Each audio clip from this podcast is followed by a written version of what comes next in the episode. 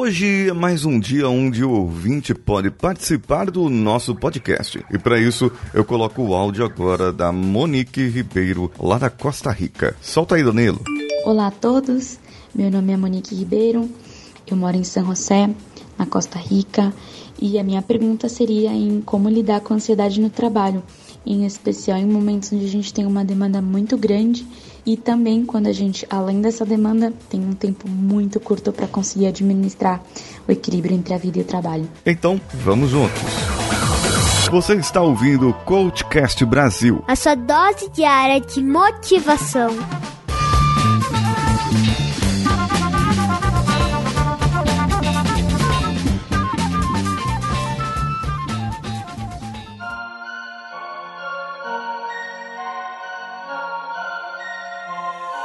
A ansiedade, se for generalizada, pode ser uma doença, viu? Isso, e ela é categorizada tem a síndrome da ansiedade generalizada. Existem vários sintomas, o cansaço, o estresse, e agora entrou recentemente a síndrome do burnout como uma doença categorizada pela Organização Mundial da Saúde. É, é esse órgão que regulamenta as doenças disse que síndrome do burnout, que eu já passei por isso, é, acaba trazendo, acaba sendo uma doença. É assim, ouvinte pessoa que me ouve agora, a ansiedade pode ser um costume, sim, isso mesmo. Acostumar estar ansioso, acostumar estar nesse estado de ansiedade, acostumar fazer as coisas rápido, dar prioridade para isso, prioridade para aquilo, e chega mais uma demanda e você dá prioridade para aquela outra nova demanda e você não sabe mais o que é prioridade, porque toda coisa que entra é uma prioridade. Portanto, a primeira dica é priorize o que é realmente importante. Verifique o que realmente você tem que fazer e não outra pessoa. De repente, você pode delegar alguma coisa para outra pessoa e você pode estar acumulando tarefas. Assim, você pode ganhar mais tempo, né? Uma outra dica para as pessoas é, em relação ao tempo que a Monique falou, ela tem uma carga alta, tem uma demanda alta de trabalho e precisa achar pessoas capazes para que ela possa delegar aquilo a tempo e saber se aquilo é importante ou não. Steve Jobs, ele era um crápula, ele era muito mal, humilhava as pessoas, mas era um gênio. É, isso eu tenho que tirar o chapéu para ele. Ele era um psicopata, mas era um gênio, né? E muitos gênios são psicopatas, mas nem todo psicopata é um gênio. E fica a dica para você, cara psicopata. Agora, falando do Steve Jobs, ele tomava decisões muito importantes. As decisões que dependiam dele, ele tomava e ele levava tempo para tomar as decisões. Agora, você já reparou como Steve Jobs se vestia? Ele não tomava decisões muito lentas, demoradas, não pensava muito no que vestir. Ele era minimalista nesse sentido. Afinal de contas, ele andava quase sempre com um tênis e quase sempre com o mesmo, uma calça jeans e uma camiseta. É, era esse o estilo de vida dele. Ele andava desse jeito e ele às vezes dava palestras, cursos, dava chamadas, comida de rabo nos seus funcionários daquele jeito. Ou seja, decisões não importantes eu não preciso tomar. Se a decisão é vestir uma roupa, tem que ser muito rápido. Se a decisão é ler um e-mail e passar para o responsável, é muito rápido. Eu não devo demorar nisso. Eu não devo, é, não devo gastar o meu precioso tempo vendo, lendo um e-mail que não é para mim. Se não sou eu que resolvo o problema, eu vou mandar para a pessoa que resolve o problema. De repente tem alguém na minha equipe, tem alguém na sua equipe, alguém que possa te ajudar com essa demanda. Ah, mas eu não tenho essa pessoa para cuidar da minha demanda. Sou eu que faço tudo. Tem pessoas na minha equipe, mas as pessoas da minha equipe ainda não têm capacidade para fazer isso. Então sinto muito, senhor líder, senhora líder, pessoa líder. Você está fazendo o seu trabalho errado que não está desenvolvendo pessoas. Você não está deixando que as pessoas aprendam. Se você agrega tudo para você, se você demanda tudo para você, se você acumula todo o trabalho para você, é porque você não está deixando as outras pessoas se desenvolverem. E assim você nunca terá tempo para nada. Ou você tem medo de sair de férias e o serviço andar. Você tem medo de sair de férias e as pessoas não sentirem falta de você. Talvez o serviço vai parar. E aí as pessoas vão sentir falta. E se o seu chefe for de uma administração mais moderna, de uma gestão mais moderna, ele vai olhar para sua equipe e vai dizer: peraí, ninguém sabe fazer o que essa pessoa faz? E eles responderão: não, não, ninguém faz. Então, sinto muito, mas eu vou demiti-la, porque ela não preparou ninguém para a posição dela. Então, primeira dica, revisando aqui, veja o que é realmente importante. Priorize, categorize, veja o que você pode delegar para as outras pessoas. Procure fazer uma gestão de tempo, um GTD, um, e existem outras técnicas de gestão de tempo também. Pomodoro, o que quer que seja. Faça um processo de gestão de tempo. Categorize o que você faz durante uma semana e depois dessa uma semana, veja se você está fazendo coisas que poderia ser delegada para outra e você somente supervisionar e conferir o trabalho e não acompanhar ali e ficar e tal, certo? Isso é um ponto. Nesse caso, já vai te ajudar com a falta de tempo, porque você vai perceber o que pode ser a causa da falta de tempo.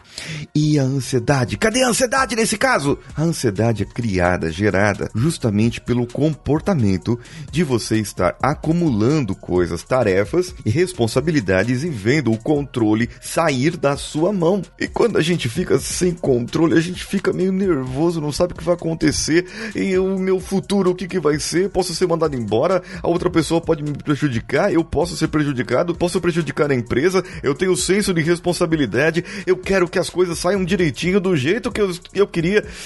Ah, entendeu? Aqui uma outra pegadinha, um outro jeito, aqui uma outra frase que saiu. Fazer as coisas do meu jeito, do jeito que eu queria. Importante é, é um desapego aí, gente. É um desapego, viu? E isso aqui vai da jornada do herói também. O herói desapega das coisas. E seja uma heroína agora você, seja um herói você, tenha desapego. Tenha um ato heróico. Ajude as outras pessoas, mas desapegue aquilo que talvez não precise que você faça. Ou as coisas talvez não precisam sair do jeito que você quer que saia. Você pode apenas dar um resultado. Eu quero que isso saia daquele jeito. E como a pessoa vai chegar naquele resultado, não importa. O importante é que ela me entregue no prazo. O importante é que ela me entregue e me diga se tá tendo algum problema para resolver. Aí sim eu posso ir lá e falar: Oi, tudo bem? Eu, eu vou te ajudar aqui. Mas se não, não. Olha isso, pessoa. Você pode ajudar as outras pessoas, mas você pode deixar as outras pessoas se desenvolverem.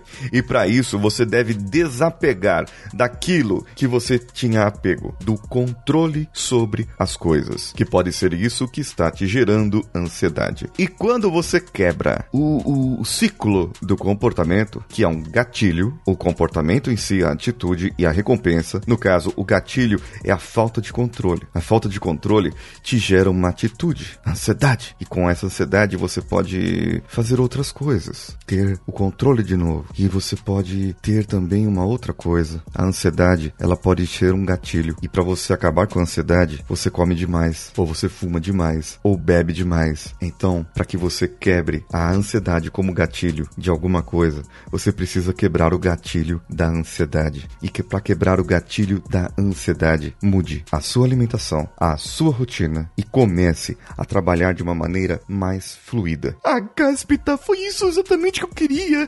A Monique perguntou de uma maneira mais fluida como que ela poderia acabar com, ah, com acabar com a ansiedade. Então, para trabalhar de uma maneira mais fluida, você precisa se desprender do controle e das responsabilidades. Muitas vezes nós temos muitas métricas, KPIs, eh, indicadores, eh, disso, daquilo, daquilo outro, indicadores que não querem dizer nada. Então, primeira coisa, comece a ver os indicadores que você monitora. Será que precisa tanto relatório, burocracia, controle? Será que precisa atolar as outras pessoas de trabalho também? Talvez não. Existem várias coisas. E aí eu indico uma outra coisa também, para Monique e para você que está ouvindo. Procure um coach, faça um processo de coaching. Não é só uma coisa que vai resolver. Eu falei aqui pelo menos quatro ou cinco coisas que poderiam e seriam tratadas em sessões diferentes de coaching. Então, daqui a um mês e meio, mais ou menos, dois meses, a pessoa estaria trabalhando de uma maneira mais fluida e tendo mais resultados no trabalho. Agora, uma outra dica que eu dou, a última, é o objetivo.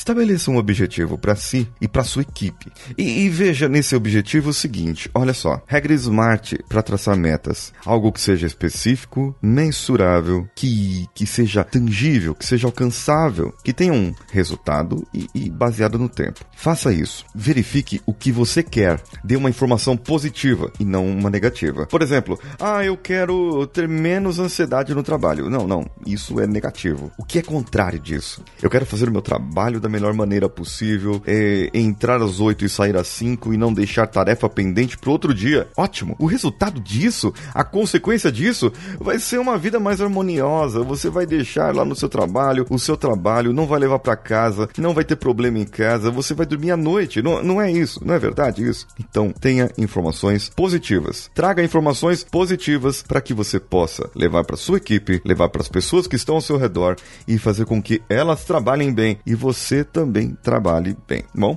o que, que você achou? Mande para mim no contato arroba coachcast.com.br. Sim, é meu e-mail. Você pode mandar lá e solicitar uma ajuda para mim. Vá no picpay.me barra coachcastbr e veja que tem planos novos lá. Tem um plano que é só para sessões e você pode me contratar para que possamos fazer sessões por lá. Me chame no Instagram, paulinhosiqueira.oficial e saiba mais sobre o que eu estou falando. Você também pode tirar um print da tela ouvindo o Coachcast Brasil e, e, e publicar ali no seu Stories. Eu vou publicar no meu Stories com o maior prazer. O Thiago de Paula fez isso recentemente e me dá uma emoção muito grande de saber que as pessoas estão compartilhando o nosso conteúdo. Participe da nossa pesquisa bit.ly barra coachpesquisa. Ah, e também entre no nosso grupo de ouvintes no Telegram t.me barra coachcast ou no WhatsApp bit.ly barra coachcastwpp. Eu sou Paulinho Siqueira. Um abraço a todos e vamos juntos.